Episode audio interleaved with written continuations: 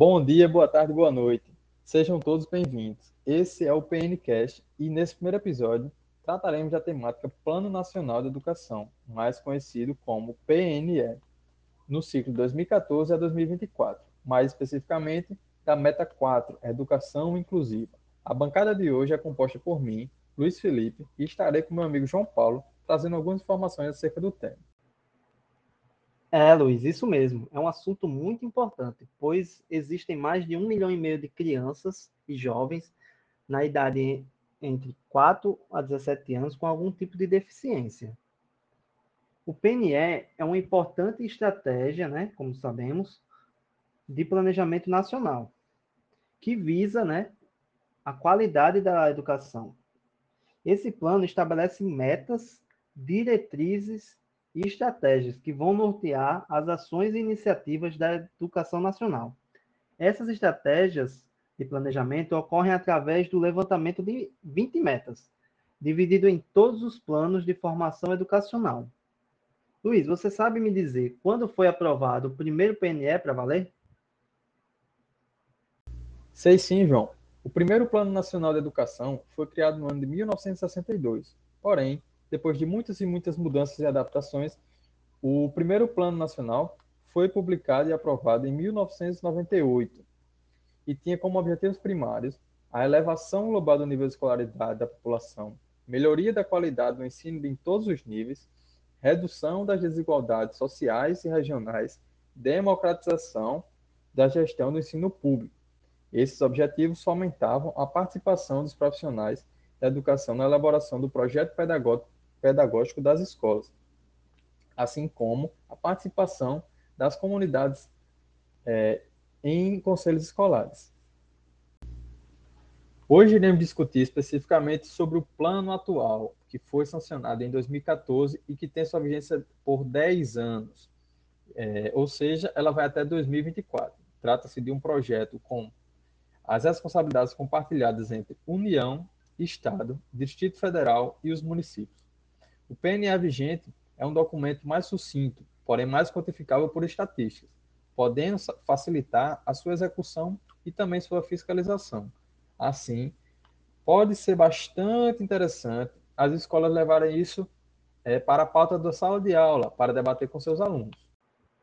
Exatamente, Luiz. É bastante interessante levar esse assunto para a sala de aula e debater com os alunos. Luiz, como a gente sabe, né, o PNE tem 20 metas a serem executadas no ano de 2014 a 2024. Dentre elas está a meta 4, que é o foco hoje da nossa conversa, né?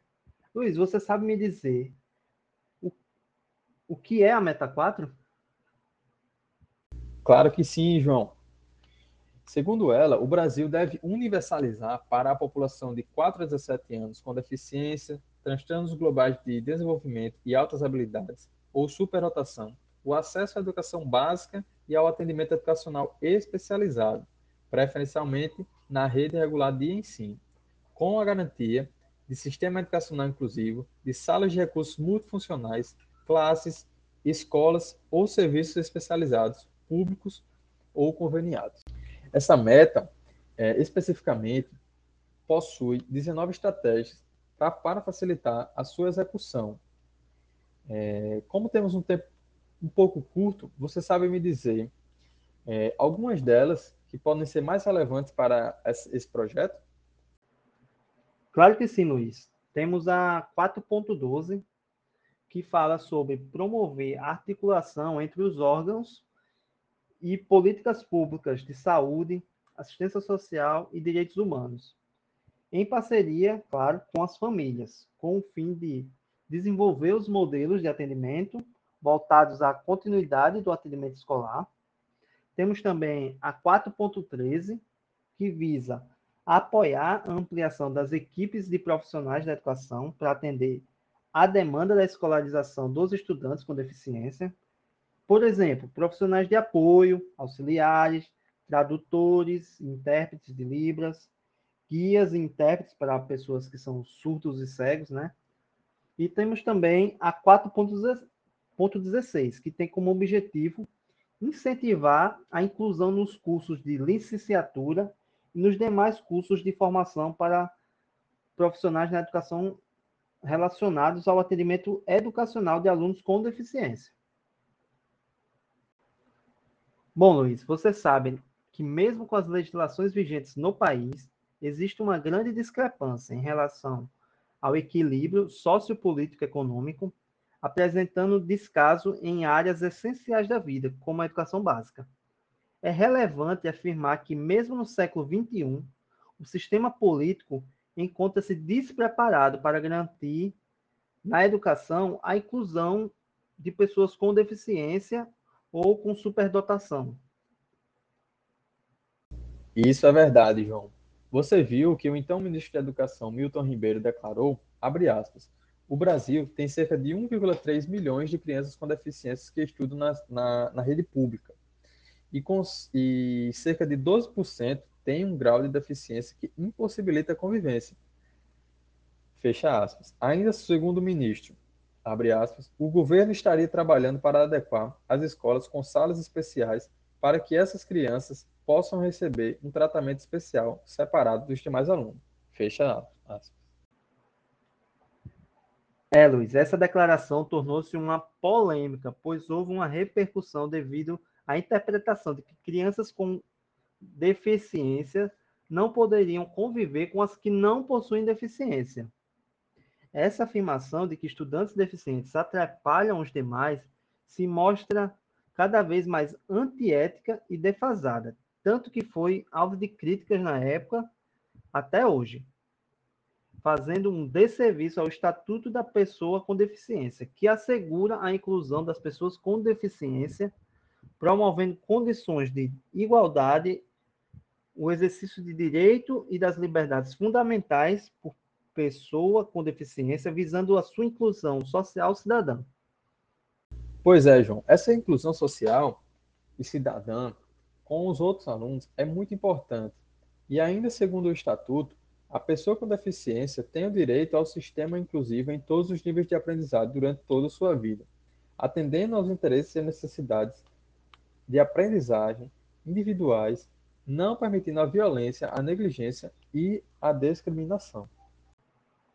É, Luiz, como falamos agora há pouco, os desafios da inclusão trazidos pela Meta 4 demanda não apenas modificações na estrutura física das escolas, não, mas também uma mudança pragmática do ensino nas escolas. No entanto, além de garantir o direito de crianças e adolescentes com necessidades educativas especiais, a efetivação da Meta 4 pode ajudar no desenvolvimento integral de todos os alunos e uma construção de uma escola mais aberta aos diferentes ritmos de aprendizado e de uma sociedade mais tolerante, que é muito importante para o futuro. Essa área de atuação é muito complexa e depende de investimentos, né, como já sabemos. A meta 20 do PNE, que não abordamos tão a fundo, previu um investimento de 10% do PIB em toda a educação, Porém, dados revelam que o investimento em, em educação no ano de 2021 correspondeu a aproximadamente 2,5% do PIB, fazendo, fazendo assim ter menos recurso para a educação inclusiva, que é tão essencial. Aproveitando o gancho dos dados, João, eu trouxe outro dado aqui muito interessante a respeito da educação inclusiva, que mostra que em 2014, o início do, do, do Plano Nacional de Educação, de 2014 a 2024, 86% da população entre 4 e 17 anos com algum tipo de deficiência estava matriculada em uma rede regular de ensino. Já em 2019, que foi o ano mais recente que, que, que conseguimos achar é, os dados, esse número passou para 92,7%, segundo o MEC. Luiz, outro dado bem interessante é sobre a inclusão por região, onde a região do Nordeste é a região com maior índice de inclusão em 2019, com 98,8% de inclusão. Já a região Sul é a que tem o menor índice, 85,2%. Isso fonte do MEC. Sabe, Luiz, trazendo para um caso mais prático, eu tenho um colega que tem uma deficiência visual. Ele atualmente está cursando um curso de graduação em uma universidade federal. Ele já me relatou muitas dificuldades, Segundo ele, enquanto a maioria dos alunos fazem trabalhos e provas tranquilamente, ele precisa de ajuda, seja ela tecnológica ou de pessoas para lhe auxiliar. Além, além disso, ele faz uso de alguns aplicativos que o ajudam, como o Be My Eyes, o ID, o CPQD Alcance. Ainda assim, é comum que ele sempre precise que alguém auxilie com os textos corridos. Outro exemplo é nas provas. É mais quando é mais corrido ainda por ter tempo e quando as provas contêm cálculos. Pois é, João.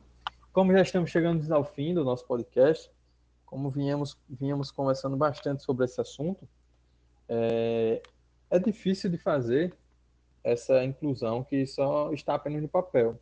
E olha que estamos falando de um âmbito federal. Imagine a educação nos níveis estaduais e municipais. Algumas soluções podem ser tomadas para contribuir da melhor forma com quem tem alguma deficiência nas universidades como o exemplo de um monitor de disciplina e alguns treinamentos básicos para ele, para saber lidar melhor com essas pessoas, além de um tempo maior nas provas, aprimorar metodologias para as provas, trazer metodologias diferentes que envolvem cálculos e textos, enfim. E claro, sempre melhorar o acesso dos alunos a todos os prédios, independente da universidade. É isso, ficamos por aqui. Quem sabe voltamos na próxima semana com um novo assunto. Um abraço, tchau, tchau.